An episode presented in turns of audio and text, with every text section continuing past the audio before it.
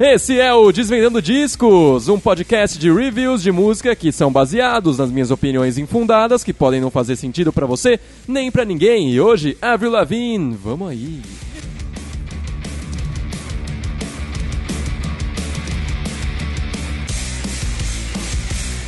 He was a skater boy, she said see you later boy, he wasn't good enough for her. Eu já ouvi muito esse CD, eu não vou mentir. E não é à toa, é um dos CDs mais importantes do começo dos anos 2000 e ninguém pode dizer o contrário, por mais besta que ele seja. Avril Lavigne, canadense, cantora, compositora, guitarrista, skatista, talvez. Pelo menos essa era a imagem dela há 17 anos atrás, quando ela lançou o primeiro álbum Let Go. E hoje ela já tá com 34 anos, o dobro da idade de quando ela lançou esse primeiro trabalho, lá em 2002. Quem que cresceu nos anos 2000 não lembra de uma Complicated, Skater Boy, mais tarde Happy Ending? É, tudo fez muito sucesso. Quem nunca teve um amigo que falou que queria ser a Avril Lavigne?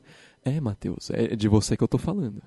Mas a carreira dela não parece nada com uma linha reta. Você pode ver que ao longo dos anos ela foi se distanciando cada vez mais daquele estilo do primeiro álbum, fazendo o possível para chegar num som cada vez mais genérico. Esse não é o caso pro último álbum dela, que ela lançou recentemente, que é o que eu vou comentar hoje, mas calma que eu ainda não cheguei lá.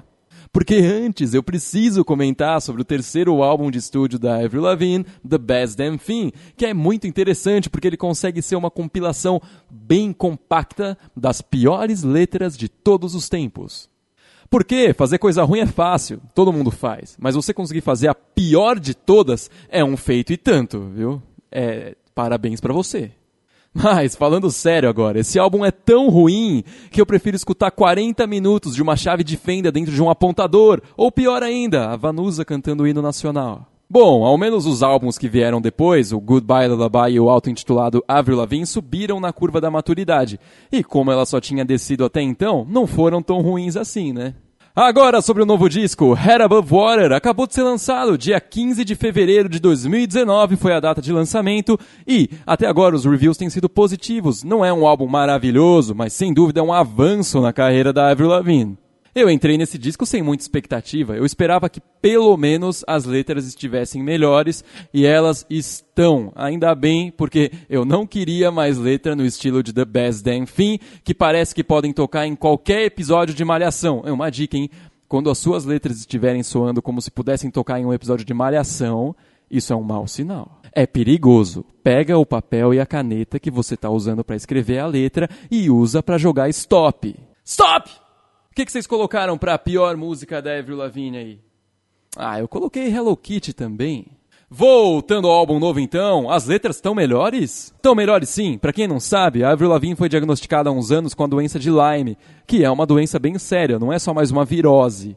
E dá para ver que a doença foi um estímulo muito grande para escrever letras boas, porque deve ter sido um período muito intenso na vida dela, de luta contra a doença, e acabou sendo uma grande inspiração. Você pode ver na letra da primeira faixa, Head Above Water, e da última faixa também, Warrior, que ela está falando sobre a doença, está falando sobre como foi difícil, mas que superando a doença, ela acabou enxergando as coisas de um jeito melhor.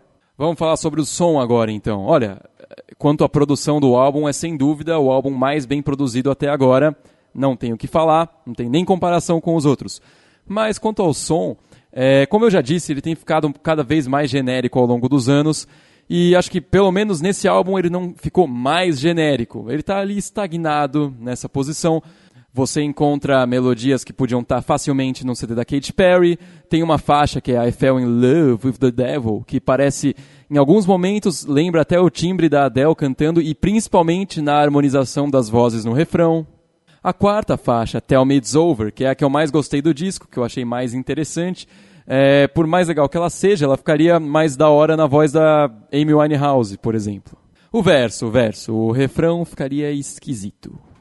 Vamos lá, tem a música I'm Not a Dumb Blonde, que é que tem a participação da Nicki Minaj.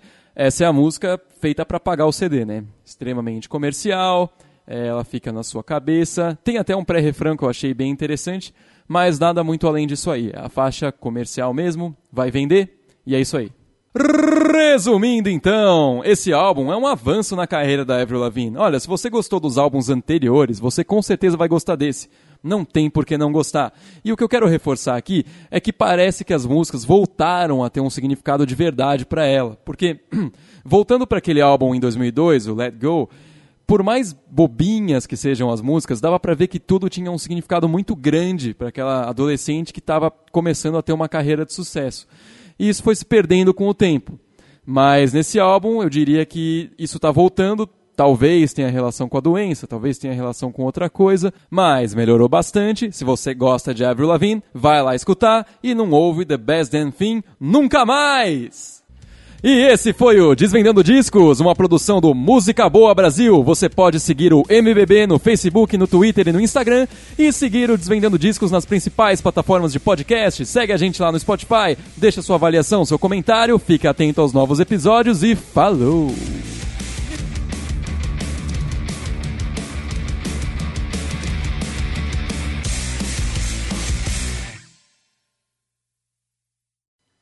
Meu e-mail em 2002 ah, era Bruno